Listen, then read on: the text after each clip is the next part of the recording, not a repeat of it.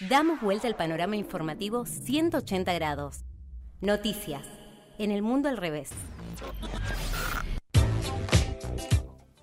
Bien, hora de las noticias aquí en el mundo al revés. Como no podía ser de otra manera y corriéndonos un poco también de lo que es la rutina del mundo al revés, si es que nos escuchaste antes, vamos a hacer una etapa del día con las noticias, pero más este, horizontal, más democrática. Vamos a tener todos los micrófonos abiertos. Esto también se lo aviso a mis compañeros de equipo. Eh, para hablar acerca del tema que lógicamente nos convoca, creo que nos va a convocar durante un par de días, unas semanitas, digamos, hasta las elecciones. Vamos a hablar de las pasos, las primarias abiertas, simultáneas y obligatorias. Qué clarito que te, que te salió. Me salió, pero. Impecable. Impecable. ¿Lo, ¿Lo grabaste, Harry? Podés, podés hablar tranquilamente dos horas, reitero. Lo puede pasar eh, si quiere el gobierno en los spots, ¿viste? Eh, eh. Si quieren, después grabo uno de, de, higiene, de cuidados, de protocolos y después grabo uno si quieren. El gremio de los locutores me van a ir a buscar a la puerta. Eh, pero bueno, pasaron, valga la redundancia, las paso. Este, con unos resultados, este, ¿ustedes se los esperaban a estos resultados? Cuéntenme un poco el panorama que ustedes tenían. No, al menos en el plano nacional yo tenía siempre es una, más una intuición más que una cuestión eh, certera, porque incluso no se puede confiar en lo que son las encuestas. Eh, ya a esta altura deberíamos eh, descartar aquellas noticias que eran hechas en base a lo que dijo tal o cual encuesta, encuestadora. Yo hice un ejercicio estas elecciones y no, no vi encuestas, pero tampoco se me arrimaron las encuestas a mí, no las, no las he visto.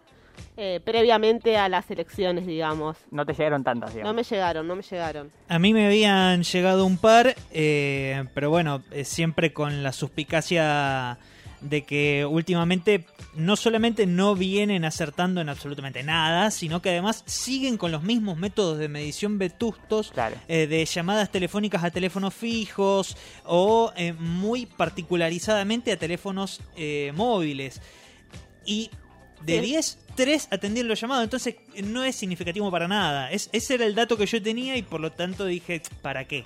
No, no, además... Eh, eh, hay un cuento, perdón, hay un cuento de Hernán Casiari que se llama Teoría sobre las encuestas, precisamente, eh, que, habla sobre esto, sobre el mecanismo que tienen de recolección de información y que Vayan y escúchenlo primero. Si vayan, eh, escuchen a Cassiari o lo escuchan a Lauta contando el cuento de Cassiari. No, pero básicamente lo que dice es que quienes atienden el teléfono en esa circunstancia que bien marca Harrison eh, es gente por lo general aburrida. Eh, o, alguien que tiene ganas de, de divertirse con ese, con ese llamado, ¿viste? Que está aburrido en ese momento y quiere divertirse con ese llamado. Y nadie miente más que esas personas en ese momento.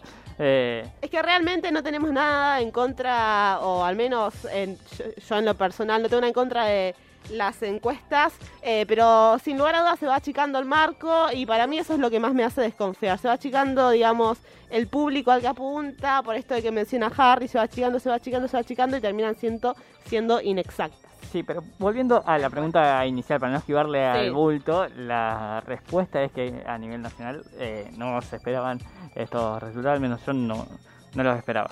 Eh, si bien tiene una lógica clara con lo que es el, la situación actual en cuanto a indicadores socioeconómicos y a cuanto a...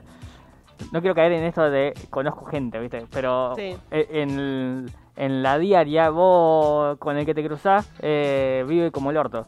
Entonces, para, dicho así sutilmente, es que, vi mal. que ni siquiera es conocer gente, quizás es, no sé, me pasó el otro día estar en la parada de Bondi y que me hable, que empezar a hablar de esto, viste, y vas hablando así en la charla cotidiana con alguien, todo muy protocolar, obviamente, no solamente con barbijo, todo, pero se entiende la cuestión, decir, bueno, no, ¿cómo está la situación ahora? Que estoy cansada, me pasa mucho yo de, capaz, no sé, ir caminando y hablar con señoras que les pregunto, ¿cuándo viene el colectivo? Y empieza a hablar.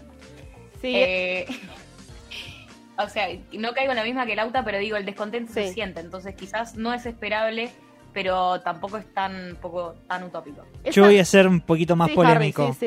Eh, perdón lo que te... no, no, adelante, yo ya abrí. Yo voy a ser un poquito más polémico. Yo, si bien me identifico, a mí me parece que tenemos que ser honestos en este, en este sentido. es decir, bueno, nosotros pensamos de tal o cual manera y, aportamos hacia tal o cual este, arista, ¿no? De- del, del campo político. Pero sí como firme eh, creyente de que eh, en, en- en el proyecto que se presentó en el año 2019, eh, bueno, voté a, a Alberto Fernández en aquel momento. Desde mi perspectiva, siendo que trabajamos de esto, de querer un poco analizar qué es lo que, qué es lo que pasa, yo no veo grandes cambios entre lo que era el modelo eh, eh, Ma- Mauricio Macri, Alberto Fernández. ¿Qué sucede? Sí creo que son dos eh, propuestas distintas. Ahora, la experiencia del el electorado es la misma, porque Sí, eh, la la, ejecución la fue muy experiencia... similar. Claro, la experiencia Claro. Macri que era inflación, recesión y este eh, pérdida del poder adquisitivo. ¿Cuál de esas tres hoy no está con Alberto Fernández? Ninguna. Tiene, Ninguna. tiene un agravante, esto yo coincido 100% con lo que dice Harry. Tiene el agravante de, de por qué desemboca en, en el enojo, ¿viste? O apatía en ciertos casos. Eh, ahora vamos a dar un número en cuanto a lo que es la apatía o el ausentismo en estas elecciones en cuanto a lo local. Eh, el agravante es las expectativas generadas en torno a eso, que es lo que marca Harry. ¿Por qué? Porque, por ejemplo, ha surgido mucho en los últimos días la comparación entre lo que fue el cumpleaños de Fabiola Fernández, eh, Fabiola Yáñez, Yáñez. eh, perdón, eh, y lo que fue el cumpleaños de Lilita Carrió, o incluso también después, posteriormente, el de Amalia La mañana Granata Granata, sí. no es comparable. ¿Por qué? Porque la- el electorado que apoya al Frente de Todos o que optó por la opción del Frente de Todos no está esperando que le falle ni que haga eso. Vos del cuco o del de la serpiente, esperá que te muerda. Eh, Entonces, bueno, esperá que, que el que el hámster te muerda. ¿Viste? No di- Perdón, pero las analogías me están Me encanta, matando. me encanta, me encanta. Me lo imaginé al sticker de hámster con sorbito. Sí, yo no, que- no quiero decir que el Frente de Todos es un No, hámster se entendió. tiene No, no, pero- actores dentro de, de Se- su misma seguí el alianza. análisis, que se- no, que se no, entendió. pero básicamente es eso, que en cuanto a expectativa eh, de lo que se esperaba, era es totalmente contrario. Y termina siendo un factor de enojo también la desconexión entre lo discursivo y lo práctico. Iba a decir eso, iba a decir eso. Porque desde el discurso siempre se mantuvo y hasta hoy en día sobre un montón de, de problemáticas, eh, esta cuestión de poder englobar estas problemáticas y hacerse carne de lo que sucede y hacer algo al respecto, y no se hace nada al respecto. Entonces queda en lo discursivo y acaba también el hecho de que por lo menos en el otro partido no, no está en lo discursivo. Y Ujú. Lo problemático acá es que está en lo discursivo y tampoco sucede mucho al respecto, creo yo. Claro, Y, ahí y viene ahí- el, descontento de esa expectativa de, de algo que no sucede. Eh, lo que pasó en Juntos por el Cambio sí es que las distintas vertientes de lo que hoy eh, expresan Juntos por el Cambio lograron de algún modo diferenciarse o distanciarse bastante de lo que es la figura de Mauricio Macri, Sí. bastante piantaboto. Sí. Si bien eh, no hacen una, un revisionismo atroz de lo que fue su gestión, sí se distanciaron y lograron ubicar como sus referentes a Horacio Rodríguez de Larreta, Patricia, Patricia Bullrich, Bullrich, sí. eh, si se quiere también a, a Vidal en Buenos Aires, qué sé yo.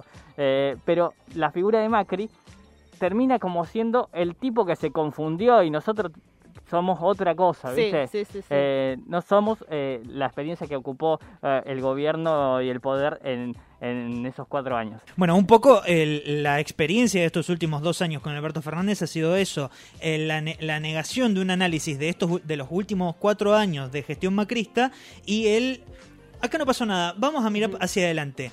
No hubo una revisión histórica de lo que sucedió y por lo tanto tampoco hubo una reflexión hacia el futuro de a- cómo tenemos que avanzar y hacia dónde no tenemos que volver. Porque el hecho de que vos digas, Lauta, que hay nuevas figuras en, en Juntos por el Cambio, como Rodríguez Larreta, eh, una Vidal con la cara lavada, una Pato Bullrich eh, eh, radicalizada, porque además es eso, se ha mostrado mucho más fervorosa en sus declaraciones, también tiene que ver con que no nos olvidemos que todos ellos también son Macri. Ujú. Me Sí, parece sí. que es fundamental eso, y que todos representan un modelo que busca eh, regresar con todo lo que eh, vivimos en los últimos cuatro años y peores.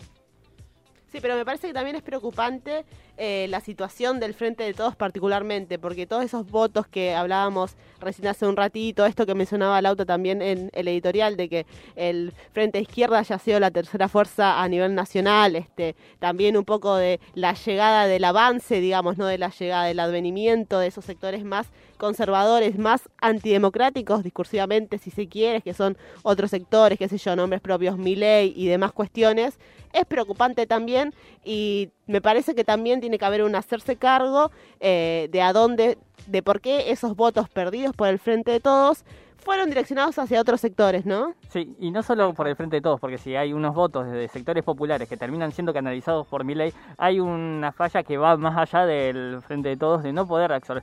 Hay videos de las recorridas de Milei por eh, lo que fueron los barrios populares porteños y y se va aplaudido. Y además hay datos ya de que ha sacado 14 puntos eh, en, algunos barrios de esos barrios. Casi 15. Claro, entonces eh, no es una cuestión de que sean fascistas las personas que viven, están enojados. Claro, Están enojados y encuentran un canalizador por esa figura. Eh, que sí, es muy preocupante. Es muy preocupante y es un tema muy interesante que vamos a seguir abordando. Te propongo esto en vivo, Harry, que hagamos una pausa acá, vayamos a la tanda y lo retomamos más adelante en el programa ya junto con la sección de audios, ¿te parece?